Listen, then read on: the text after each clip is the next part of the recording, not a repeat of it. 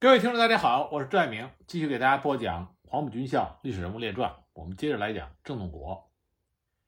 一九四七年一月三十日，东北国军在经过整顿之后，又集中了四个师，兵分三路，再次向临江地区发起了进攻。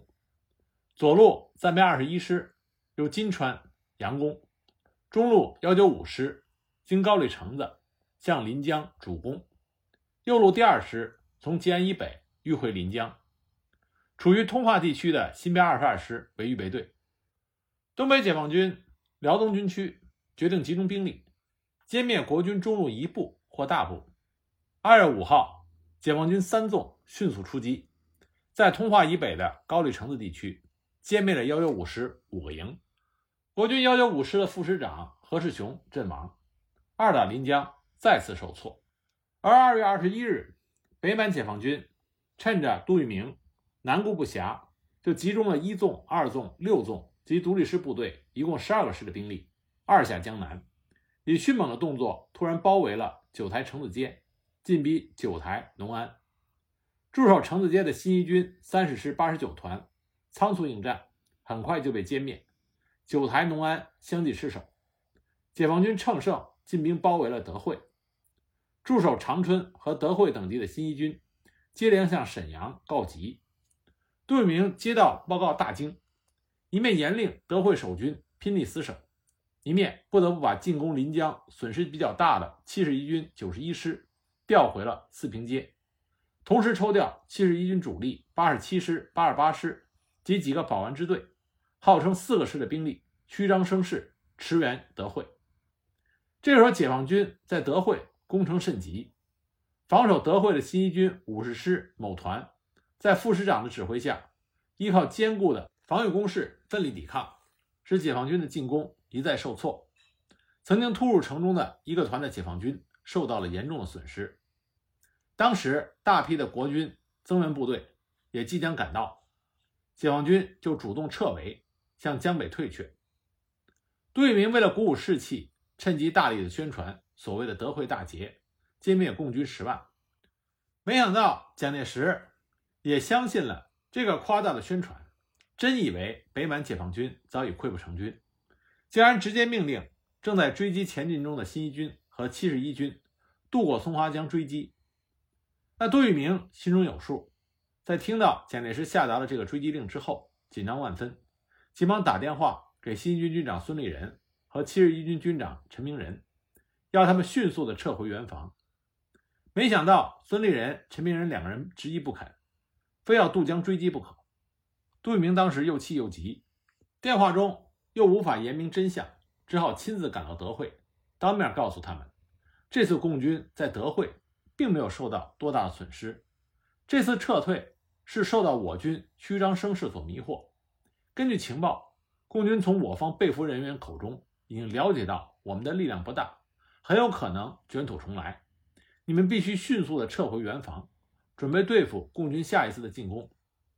这样，孙立人、陈明仁他们才同意撤退。果然，北满解放军在三月八日对一部分冒险尾追解放军渡过松花江的保安队发起了反击，这些部队抵挡不住，仓皇的逃回江南。解放军主力于是就趁机三下江南，向德惠以南迂回。企图包抄七十一军的退路。当天晚上，杜聿明带着几卡车的卫队由德惠赶回长春部署，途中突然与大批由东向西挺进的解放军遭遇，当即发生激烈的交火。解放军并不知道，此刻迎面撞上的就是东北国军最高指挥官的车队，所以仅以一部分兵力包围攻击杜聿明的卫队，其余部队继续向前挺进。杜聿明亲自指挥卫队与解放军激战良久，最后乘坐着小汽车，带着一部分的卫兵冒险冲出，其余卫兵和卡车大多被解放军俘获。回到长春之后，杜聿明惊魂未定，就匆匆的在市内布防，以防备解放军攻城，同时又急调新六军及十三军的主力，火速的开到长春应付危局。这个时候，新一军已经撤进德惠城内，七十一军则匆匆地退入农安县城。长春城内只有新一军少量的留守部队和地方保安部队驻防，力量十分单薄。而解放军只顾着以主力包围农安，企图围歼七十一军，还来不及攻击长春，这才使得杜聿明能够从容地调动援兵。在新六军和十三军的主力快要赶到北满之前，北满解放军已经将中长路四平长春段、长春德惠段以及长春吉林段。等铁路干线严重破坏，然后撤去了农安之围，于三月十六日主动撤回了江北，这样杜聿明才松了一口气。正当国军主力北上解德惠、农安之围的时候，南满解放军又采取了北打南拉的战术，趁机向梅河口、海龙、新宾、柳河等重要据点全面进攻，截断了通化与沈阳的交通线，并且以主力。包围了驻扎在通化的五十二军幺九五师，杜聿明顾此失彼，只好又将新六军和十三军的主力转移到了南满，准备第四次进攻临江，以解通化之围。这又是杜聿明经过多日的过度疲劳，旧病复发，所以只好命令郑洞国在抚顺的营盘车站负责作战指挥。郑洞国在三月下旬接受任务之后。立即部署兵力，做好了攻击准备。三月二十九日，他下令开始攻击。新六军主力沿着营盘至通化的公路向前推进，一路排除解放军的小规模抵抗，于四月初进抵了通化附近。通化守军一看援兵已到，就里应外合，及时出击。解放军主动撤去，但在新六军左侧山区中前进的十三军八十九师。却于四月三日，在通化西北地区被解放军三纵及四纵一部包围歼灭。在此期间，活动于国军后方的解放军四纵又将驻守新宾的五十二军二十一个团歼灭。鉴于这种情况，郑洞国不敢再轻率的进攻，就将部队撤回。国军最后一次进攻临江，仍然以失败告终。一九四六年十二月下旬。到一九四七年四月上旬，东北国军四次进攻临江，却接连损兵折将，均遭惨败，实力大为削弱。其先南后北、南攻北守的作战方针也宣告破产。此后，国军再也无力在东北向解放军发起大规模的战略进攻，而东北解放军也由此从战略防御转入战略进攻。东北的军事形势开始发生了根本性的变化。国军四次进攻临江失败之后，损失惨重，士气低落，连包括熊式辉、杜聿明在内的很多高级将领都有些垂头丧气，不得不放弃了原来的南攻北守的作战方针。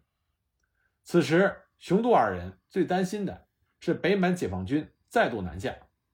因为现在再也没有足够的兵力去应付战局了。他们经过几度磋商，于五月上旬。决定派郑洞国去南京觐见蒋介石，请求向东北战场增派援军。临行前，杜聿明再次把郑洞国请到他的住处，做了一番交代。当时，杜聿明心情格外的沉重，他对郑洞国说：“现在局势非常严重，根据情报判断，北满解放军很可能不久又要进行大规模的进攻。依照我们现在的这点兵力，很难对付。”那个时候，不仅北满守不住，连整个东北都有可能沦落共军之手。你这次去见委员长，一定要陈明利害。无论如何，要请委员长再给我们增加两个军的兵力。如果这一点做不到，那至少也要把五十三军调回东北战场。五十三军原来是属于东北国军战斗序列，临时调归华北第十一战区的。那郑洞国也感觉到事态严重。于是匆匆飞往南京。一到南京，他就立即前往蒋介石在中央军校的官邸。一见到蒋介石，蒋介石就直接的问：“东北的情形怎么样？你们有什么打算？”郑洞国把前一阶段东北战场上的作战形势和他们面临的危险局面一五一十的做了汇报，又按照杜聿明的意思提出了向东北增兵的要求。蒋介石的眉头越皱越紧，沉思了一会儿。态度坚决地对郑洞国说：“东北的情况确实很严重，你们也一定要设法稳定住局面，但目前我派不出军队到东北去，你们要自己想办法。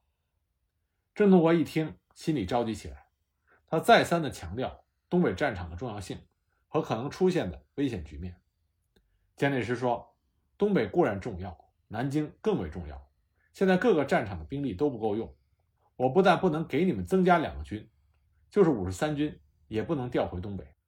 他让郑洞国回去告诉熊式辉和杜聿明，根据目前的情况，国军在东北应当采取收缩兵力、重点防御。维持现状的方针，将来再待机出动。现在要增加兵力是绝对没有办法。郑洞国一看没有丝毫的回旋余地，也只好行礼告退。第二天，郑洞国又去国防部见了国防部部长白崇禧，希望能够说动他，请他在蒋介石的面前讲一下情。结果没想到又碰了钉子。白崇禧认为华北比东北更重要，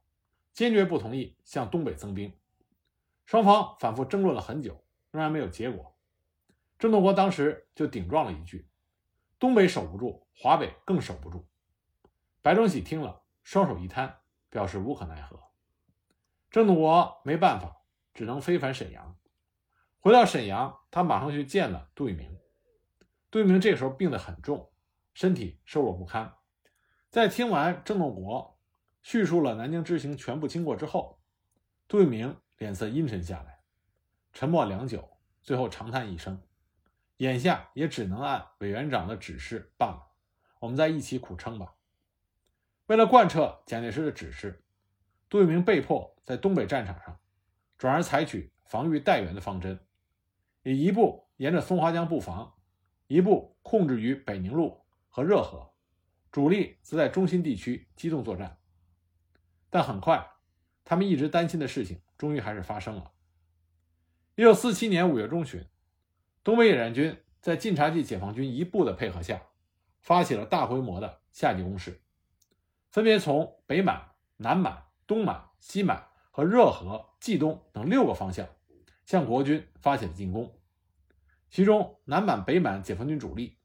向长春、四平、吉林之间实施主要突击，想要打破南北分割的局面。五月十五日，北满解放军主力一纵、二纵及两个独立师渡江南下，于十八日攻克了长春外围重要据点怀德，然后分兵以一部北进长春，一部南扑公主岭。不久，长春市郊和机场均发生了激战，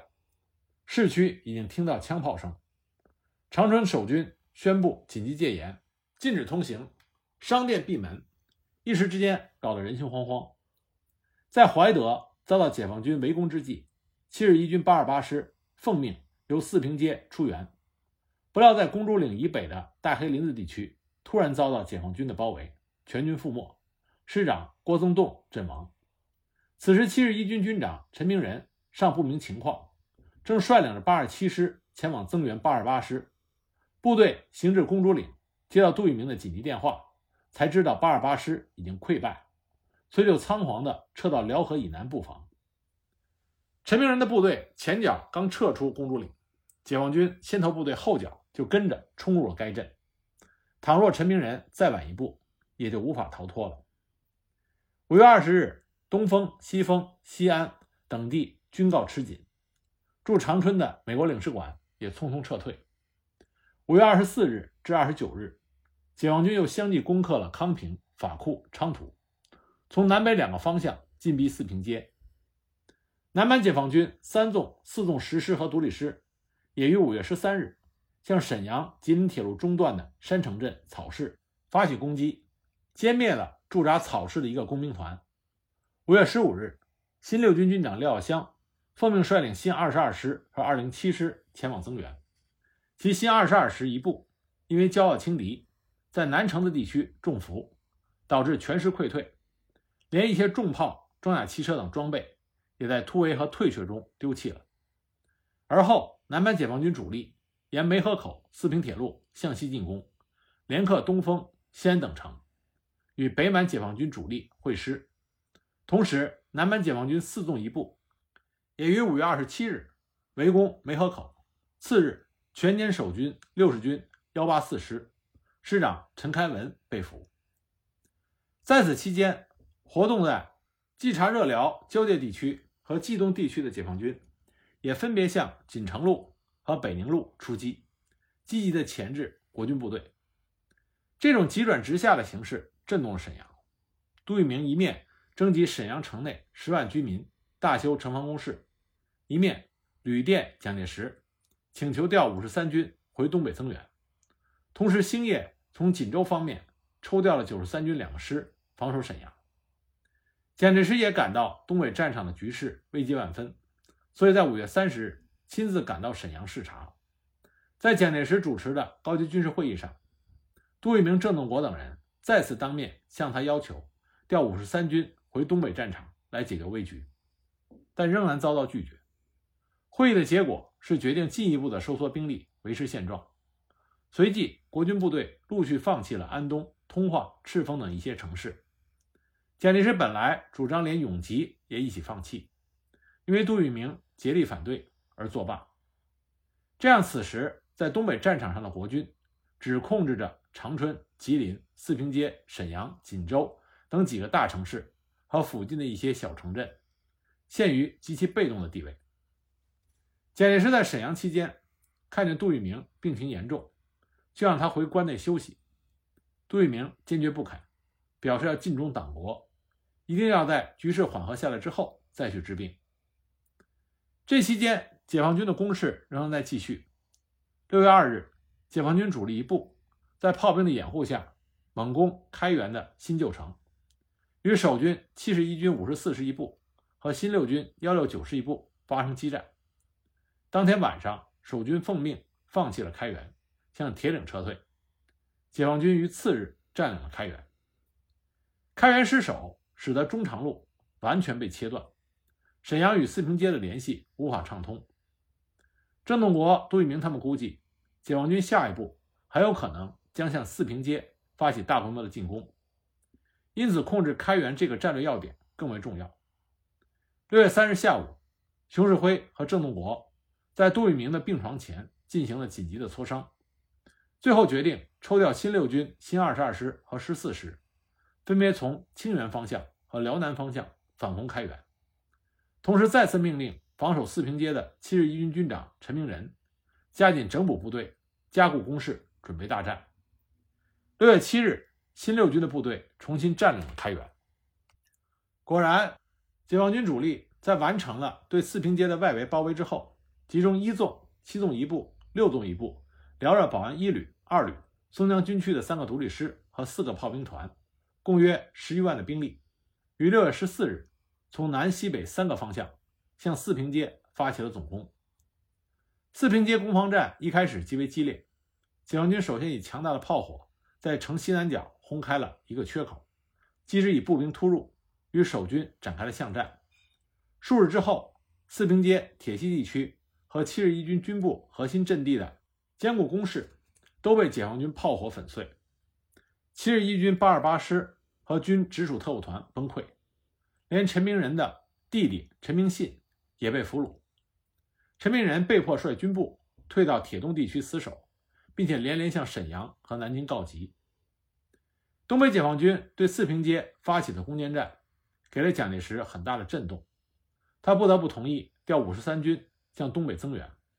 同时限令杜聿明必须在六月三十日之前解四平街之围。接到蒋介石的命令之后，杜聿明躺在病床之上，与郑洞国及长官部的几个高级幕僚连夜研究对策。大家都认为，占领本溪的解放军对沈阳威胁甚大。而他们没有足够的兵力，在防守沈阳的同时，再去解四平街之围。最后决定以五十三军为主力，先扫荡本溪的解放军，以巩固沈阳的门户，然后再集结可以集结的兵力去解四平街之围。关于指挥攻击本溪和驰援四平街的前敌指挥官人选，杜聿明一再提议由郑洞国来担任。郑洞国知道这次作战行动事关重大，困难重重。搞不好就可能遭致全军覆没的下场。那个时候，不仅他自己会在国民党中弄得身败名裂，就连国民党在东北的江山也保不住。所以他很不情愿担当这种风险。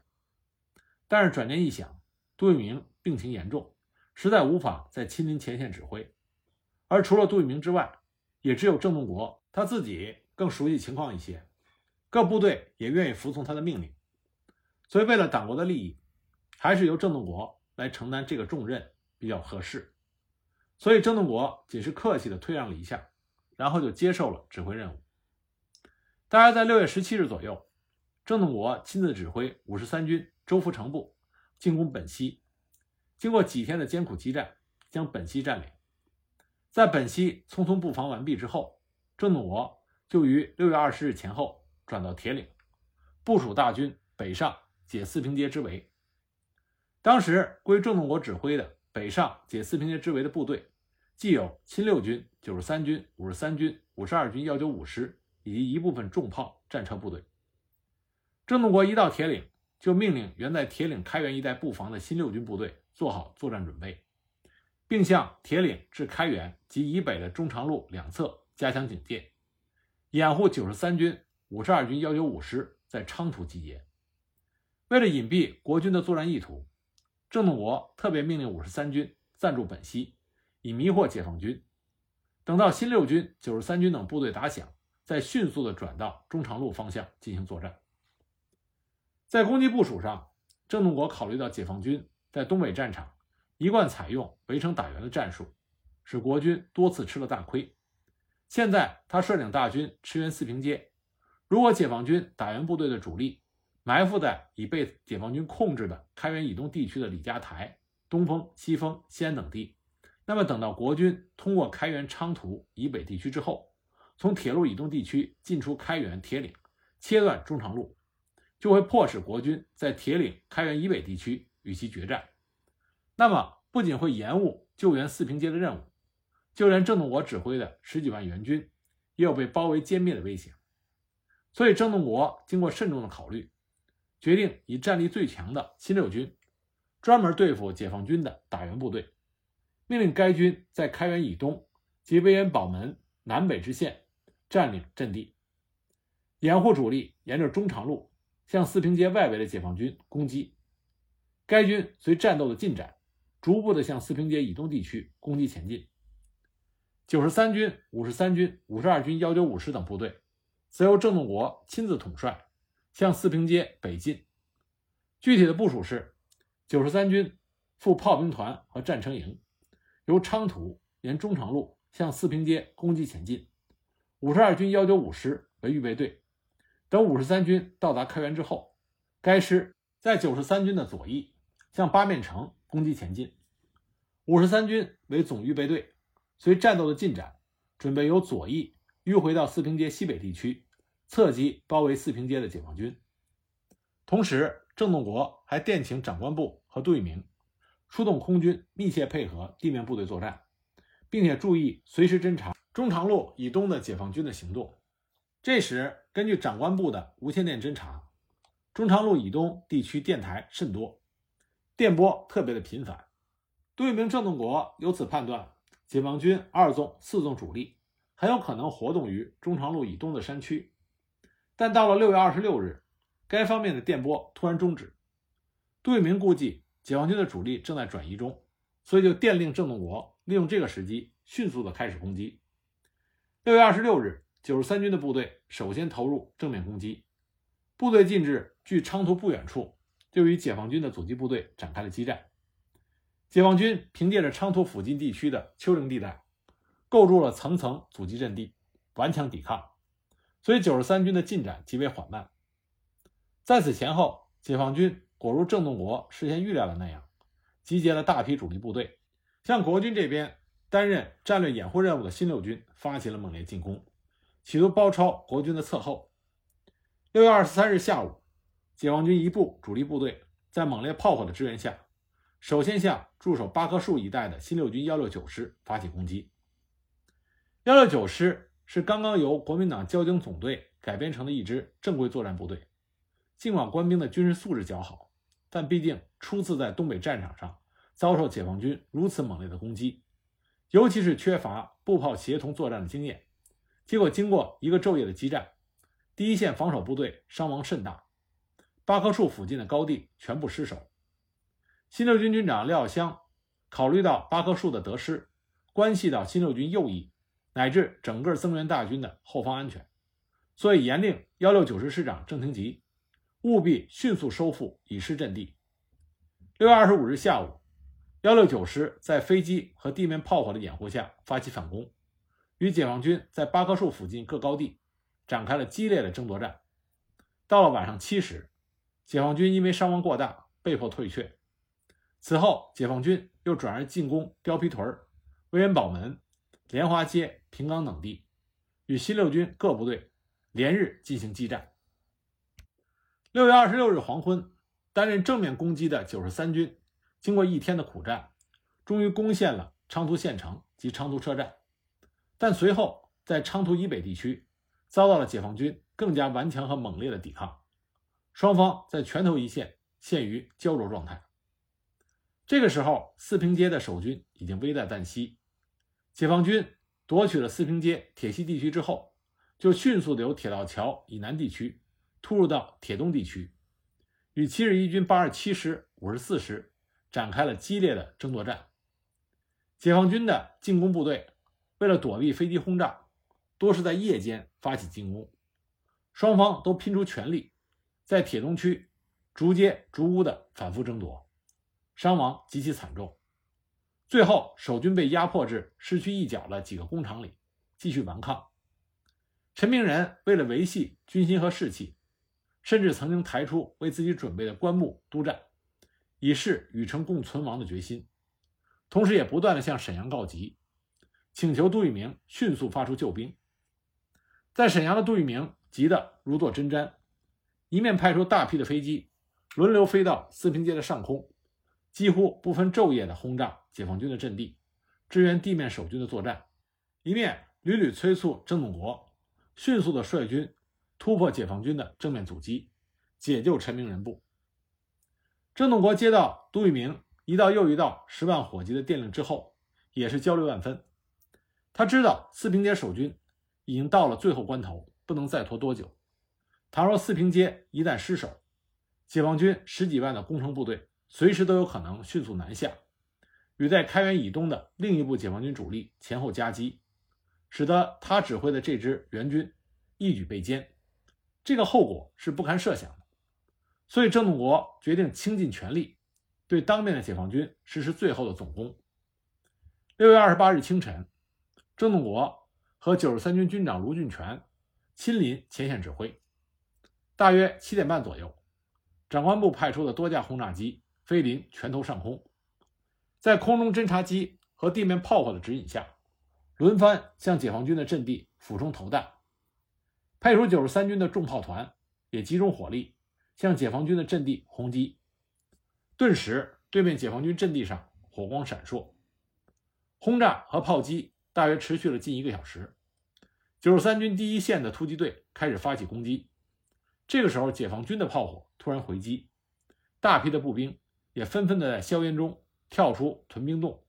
进入工事，向正在接近其前沿阵地的国军部队密集的射击投弹。国军突击队伤亡很大。卢俊全一看这种情况，就命令重炮团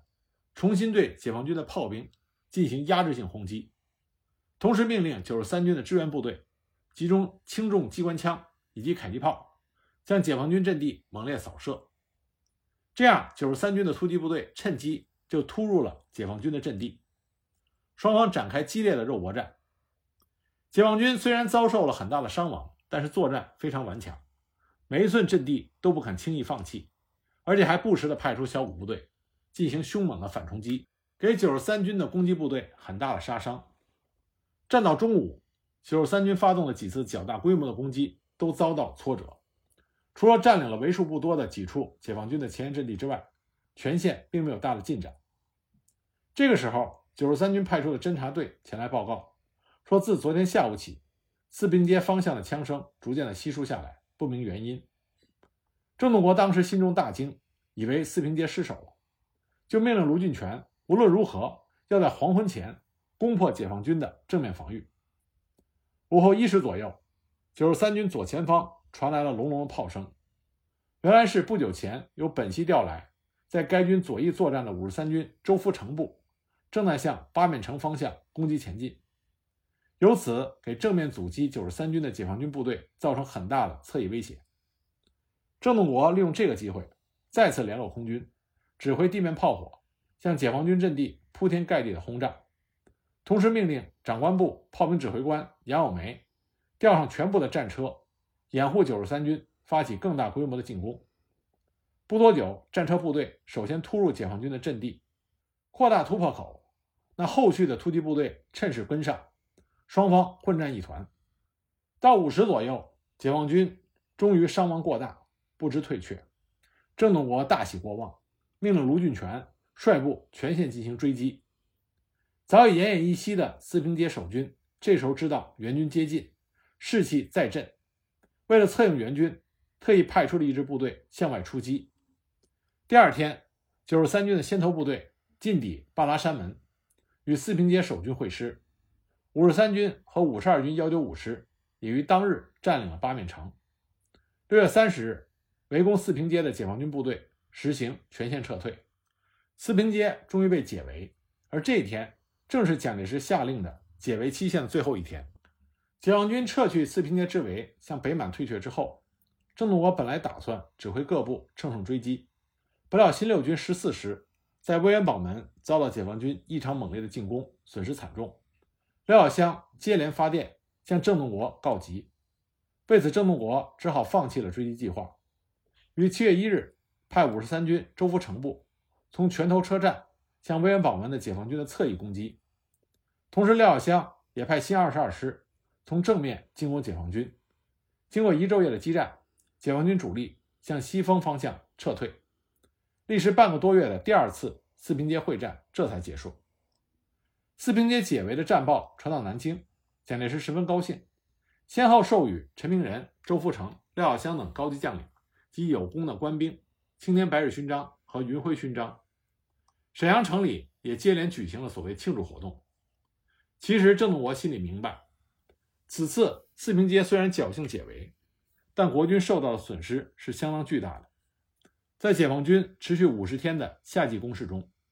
国军有八万多人被歼灭，丢失县以上城市四十多座。解放军已经把其东西南北的根据地连成一片，而国军这边仅仅控制着沈阳、长春、锦州、四平、永吉、本溪等十余个战略要点。东北战场的主动权已经完全失去，今后的日子会很难熬。郑洞国后来回忆说，解放军在这次夏季攻势中，也曾经出现过一些失误，比如解放军五月十九日在大黑林子地区歼灭了七十一军八二八师之后，倘若能够乘胜向四平街攻击，当时国军部队在混乱的情况下，不仅四平街守不住，就是七十一军。也有全部被歼的可能，但由于解放军忙于分兵略地，攻取西丰、东丰、昌图、开原等地，使得陈明仁得到了将近一个月的准备时间，整顿部队、安定人心、加强防御工事，所以解放军因而失去了一个重大胜利的机会。此后，在四平街攻坚战中，解放军又犯了轻敌急躁、战术运用失当的错误，导致失久无功。兵员也受到了较大的损失，最后不得不实行战略退却。